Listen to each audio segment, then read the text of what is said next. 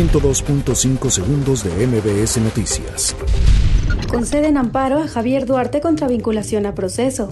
Especialistas piden a Andrés Manuel López Obrador endurecer estudios de impacto ambiental del tren Maya.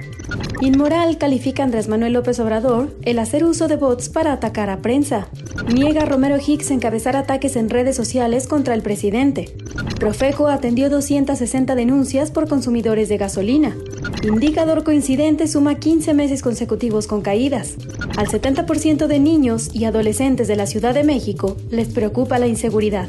Normalistas intentan secuestrar autobuses en Tiripetío. Independentistas protestan por presencia de reyes de España en Barcelona. Facebook presenta nuevo logotipo para diferenciar la empresa de la red social. 102.5 segundos de MBS Noticias.